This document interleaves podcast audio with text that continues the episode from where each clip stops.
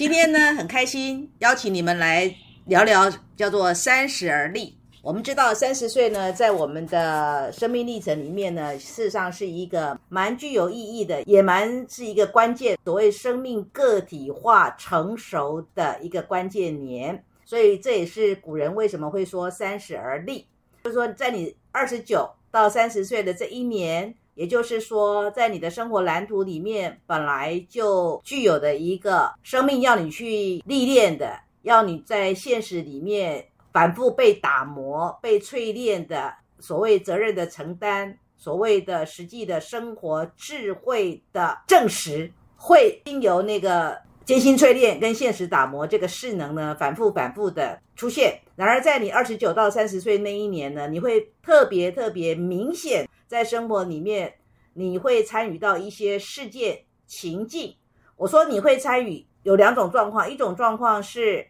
你主动的去创造出了事件跟情境；另外一种状况是你等同是被动的参与了事件跟情境。因为你们都已经过了三十岁，分享一下，在你回顾你三十岁那一年，二十九到三十，你经历了什么事？然后那些事，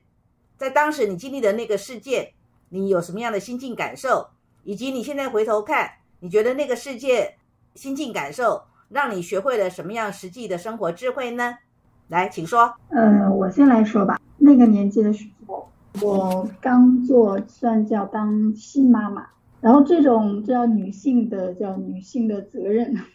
一个女性的新身份。但是，嗯，我觉得刚开始的时候我并适应不好。尤其是说在要生完小孩的时候，嗯，那个 身体的那个那个剧烈的那个反差，比如说头发乱蓬蓬的，然后每一天，然后因为喂奶啊、带小孩呀、尿片啊，半夜要起来，然后就整个人就叫，嗯，叫蓬头垢面吧。嗯然后你会觉得，哎，还有说他开始要，呃，小孩子要买东西了，然后有。有奶粉的问题，还有一些要给小孩一些什么各种小的营养品啊，买一些小衣服啊，你可以发现说，嗯，家里面要多多一份开支了。一开始因为我和我老公的时候，因为在没有生小孩的时候，我的理解就是感觉其实跟谈恋爱没有没有差别。那基本就是说我等于说我们 叫合法的谈恋爱了，就是这种感觉。嗯嗯，没没有一个说我一个女性形象，哎呀，要负起一个责任，担当起什么？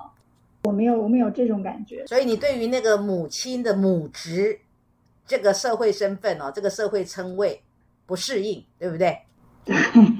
我很不适应。然后尤其是说开始想说你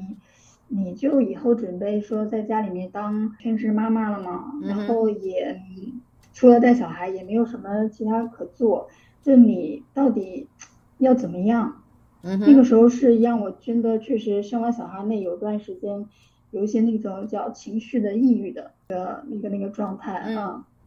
我不知道我该要怎么样，我要未来在哪里？然后小孩有时候也也哭，呃，然后哎呀，我又不知道该怎么办。嗯，那个时候真的叫困了。叫那个那个 那个阶段对我来说的困，而且是一种觉得自己跟社会的关系好像被被摒除在外了，因为整天都在家里嘛，就是你你只能跟你的孩子过着那个所谓在家里的小小世界的生活。对，而且那时候特别怕别人问我，嗯，你现在干嘛呢？嗯，嗯，没干嘛，在 家里带孩子。我对于真的，我对于别人问我说你现在干嘛的这个社会身份的时候，我觉得。嗯，自卑，嗯，或者是丢脸，我觉得我什么都没有，就是听起来都好像很负面。可是你，我们说你现在回头看，你会不会觉得说，在当时你认为负面的状态下，事实上其实隐藏着一个非常珍贵的生命的学习的价值是什么呢？对，那个在最困顿的时候嘛，就是我觉得对于我来说，叫叫每个人叫英雄之旅上面都。都有一个自己的那个叫锦囊法宝啊之类的，然后我觉得那段时间，嗯，给我帮助最大的就是书，在书里面，然后我学习到，嗯，其实生了小孩也没有什么，就是你学习怎么做一个母亲，因为小孩完全是我自己带的，我从一个女孩带另一个小 baby 的那种状态，然后就说跟网络学，跟书里面学一点点，学自己怎么带小孩，嗯。然后承担起那个母职的责任，嗯哼，尤其是说，哎，当你愿意承担起这个责任的时候，你开始变得有力量。你不是在那个是那个虚弱的，嗯，那个无助的，所以我不知道该怎么办，我就自己糟透了的那个状态。所以有一句话叫“为母则强对，嗯 就是这种感觉。然后再书，然后还有，呃，除了育儿的书，还有说叫自我成长类的书。”。嗯哼你，像，嗯，像二十九岁、三十岁，呃，除了对于母亲身份的那个责任，还有那个之前的困顿之外，也有说，嗯，你关于这个肉身的困顿，嗯还有说你未来要去向哪里的那个困顿。那身体呃身体的变化啊，开始尤其在三十，女性就感觉叫一个坎儿一样，你会发现啊，那个身体的状态就跟年轻的时候不太一样。你开始不能熬夜了，你开始真的看着那个皮肤那个面色开始不好了。嗯你想我老了，嗯。我觉得那一刻，我觉得开始我觉得我老了，然后就开始看这类的书，例如说那时候看了奥黛丽·赫本的画册，对我叫比较明显的明显的改观，因为奥黛丽·赫本是我叫我认为的特别完美的女性形象，对她的容颜呐、她的嗯。身材呀、是。还有后期她对呃年纪她退出影坛之后，她对于非洲呃公益事业的呃作为啊，嗯就非常赞叹。是，然后那个画册里面有一个有一个画面，就是他年轻的时候，还有一个他在年纪老的时候一个一个画面形成一个对比。我觉得哦，无论再美的再美，无论有多美多美的那个女性形象，你都能看到她到那个年纪的时候，她有她该有的那个皱纹，嗯哦，那个脸微微的开始下垂，嗯嗯、那个眼 眼角的那个褶皱的那个状态，但是你不会觉得那种老是一种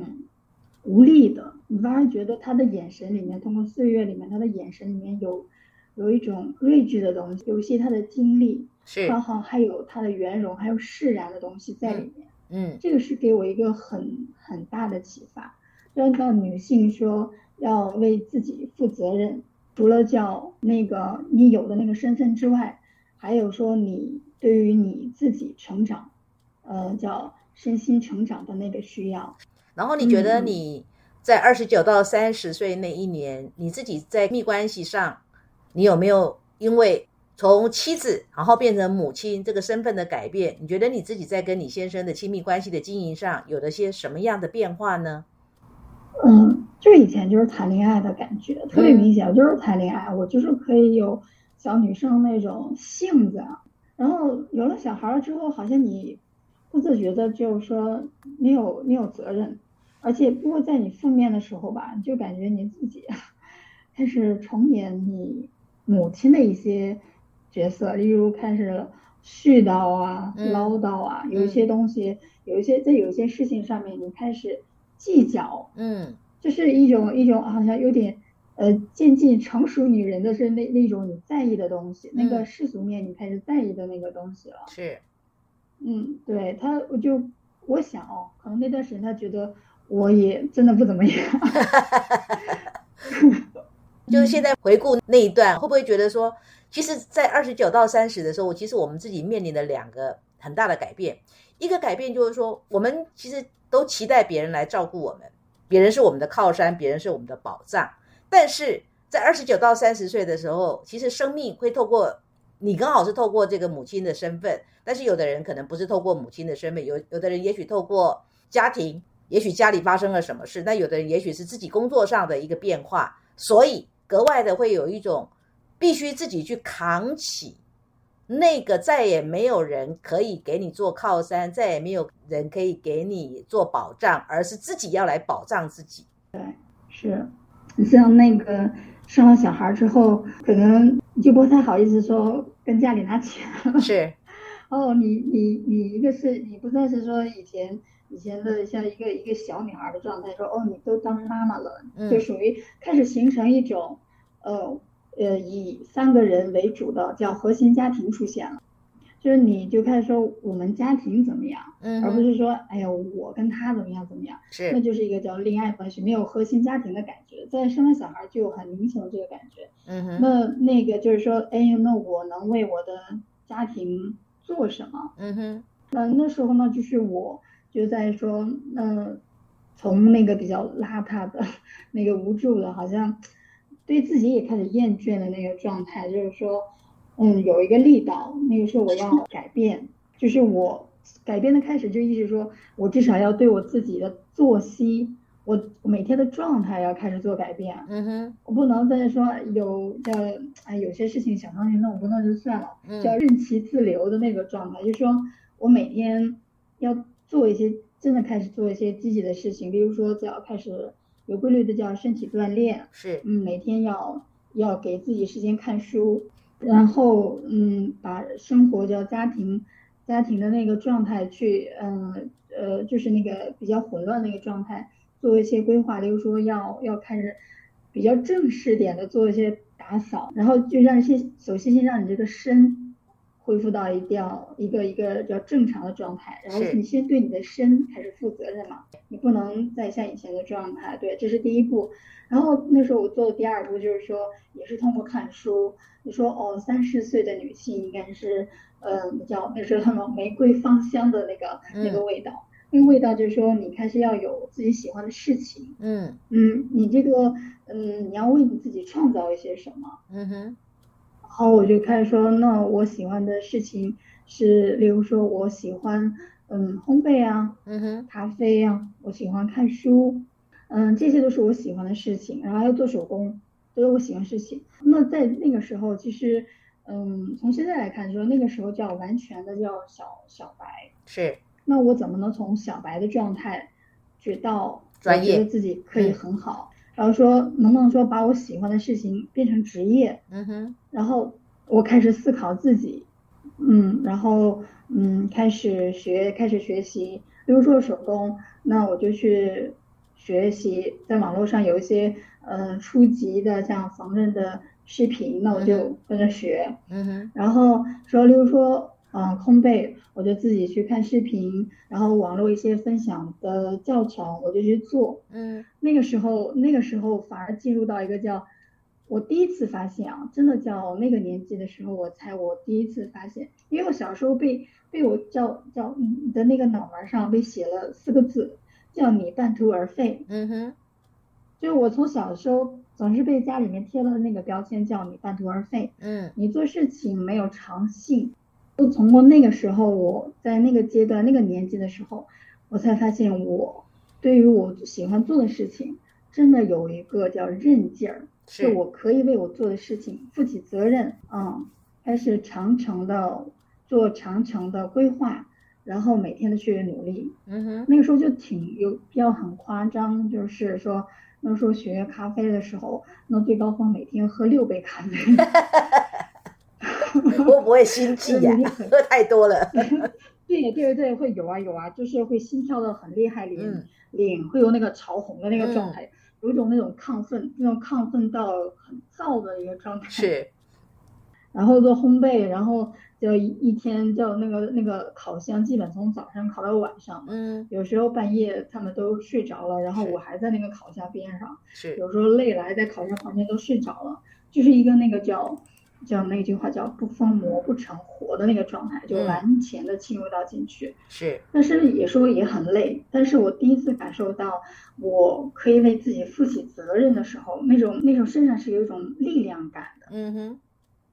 然后也在说生命叫结合叫生命的风景的动态、动态和静态的状态下呢，就是说，呃，也是我老公支持我说，那你有这个梦想，比如说我想有一个咖啡馆的梦想，那咖啡馆可以把我的爱好都放进去，嗯我觉得，它像一个平台一样。然后我就我就去学咖啡，专门去去武汉学咖啡，然后学了一个月，回来然后去学经营，然后去选址，然后最后卡在因为卡在那个选址上面，然后因为当时出了一个小状况，就是说本来看好一个地址，那个地址是在那个一个大学的旁边，嗯。很好，因为是一个叫针对性的人群，它是它是很是一个针对性的人群，咖啡馆的特定人群嗯。是没有问题的，在那里是没有问题的。但是后来得了通知说，那个大学要嗯有一有一大半的学生要搬到那个新的大学城里面，嗯哼，就表明说他的那个人数变少，在那里就会有只有说你会有一个人群变少，然后可能会嗯叫来的人比较少，会经营有个经营困难的问题。嗯哼，然后那就说那就再看吧，然后在再看的时候，然后我这个时候的淘宝店，嗯哎，嗯，它就起来了，嗯然后就慢慢的叫叫我的那个事业，它真的就在我喜欢的事喜欢的事情，它就嗯慢慢的在那个生命风景动态生命风景的那个呃叫祝福下，然后我就有了我自己的事业。就说在你的生活蓝图里面本来具有的这个艰辛淬炼跟现实打磨，是是心理驱力是再生者。就是你这样子回首过去，你有没有发现，你的生命透过实际的事件、生活以及心理的感受，其实就是要你去面对，你要对你自己啊、你有激情的，你要真的愿意像个挖矿的人一样去挖、去深挖，对吧？然后在你挖矿的过程当中，你可能会经历到，哎，你挖的矿，你挖了半天，也许有些时候叫做矿脉是不对的，有些时候矿脉是对的，你也要接受这个过程里面的不确定，对不对？嗯嗯或者是说，你好不容易把矿给挖出来了，结果呢？结果可能暂时市场并没有需要这个你所挖的矿，就像你刚刚讲的，你的地址都选好了，结果那个店咖啡店没办法开，嗯嗯，好，那你面对到这样的打，就我们说，其实这也是一个现实打击哦。那在那个打击之下，在那个打击之下，是是是，当时的你会不会觉得又是困难又是挫折啊？有啊，我就觉得，哎，我离我因为因为我嗯、怎么说，我算一个叫文艺女青年嘛，是，因为这个梦叫在叫嗯年轻的时候就在做，然后说，哎，我终于叫我下定决心，我开始实操，是我，开始迈出去的时候，嗯为之努力的时候，嗯居然在一个叫实际的层面上卡住了，就会觉得，哎，我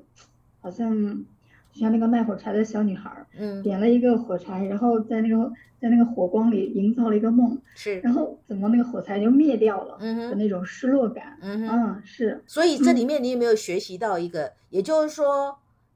当时的你你自己所坚定，你认为那个是你要的，可是实际的人生却不见得是允许你可以去要你当时认为你要的，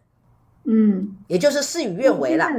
对。但现在来看啊，那老就是老师做个案的时候也说过啊，嗯就是在你一一定年纪的时候，你的那个眼界嗯，是有限的，对，你认为当下那个选择是最好的，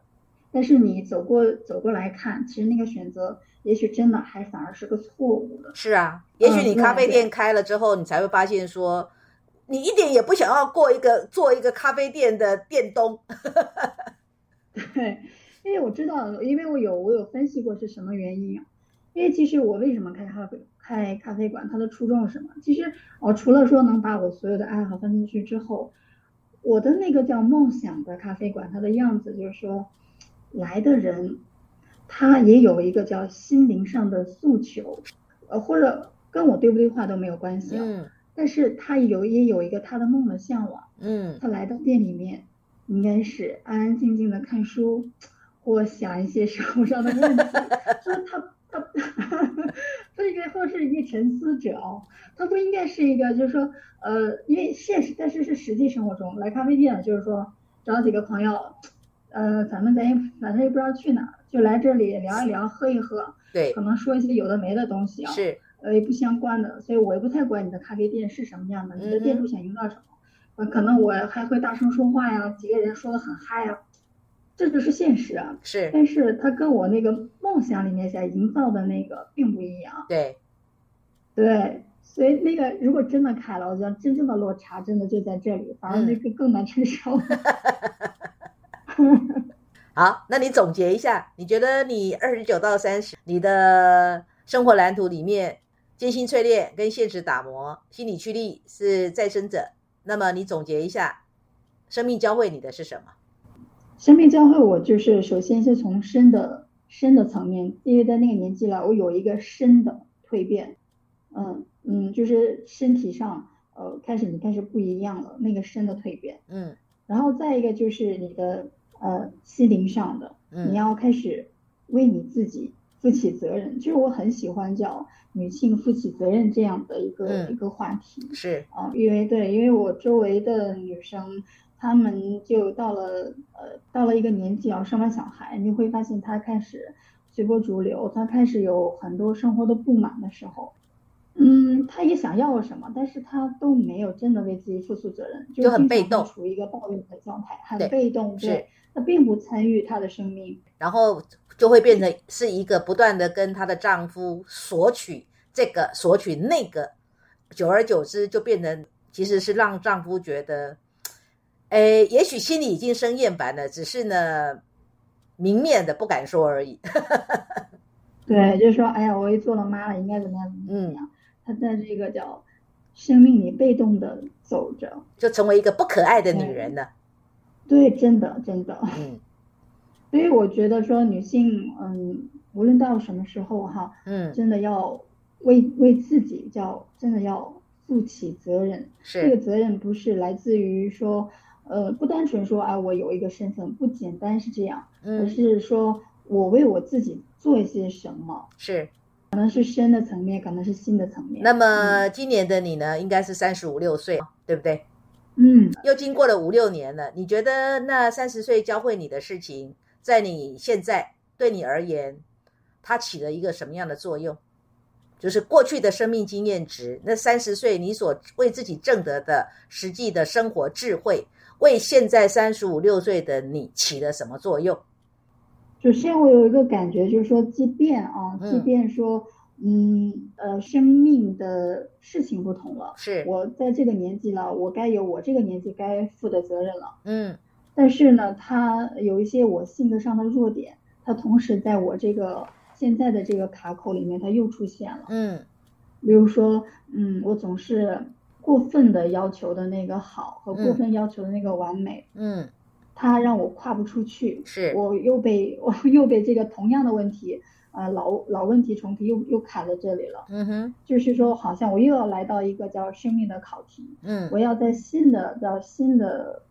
虽然是新的场景里面，但是我要重新再写这个考题。对，但是因为我，嗯，但是我经历过，因为在那个年纪的时候，我经历的时候，我叫被动经历，我也不知道说要怎么样，嗯嗯，或者说什么叫什么叫我走，怎么叫走出那一段，什么叫出路，嗯，什么叫主动参与，其实我并不懂，只是说刚刚好，我知道这么做我舒服了，嗯，我觉得对了，是呃算是叫类似于叫误打一误撞是，的那么一个状态。但是在这个年纪的时候，我现在我知道了，我要主动参与这个叫这份考卷，是，比如说我要开始开始开始做一些什么，而不是说被困在这里，像像那个软脚马，然后一直迈不出去。嗯。你要说这个阶段为自己负起一些责任。尤其是你现在经过了两三年的训练，你又更知道你的生活蓝图里面有哪些优势，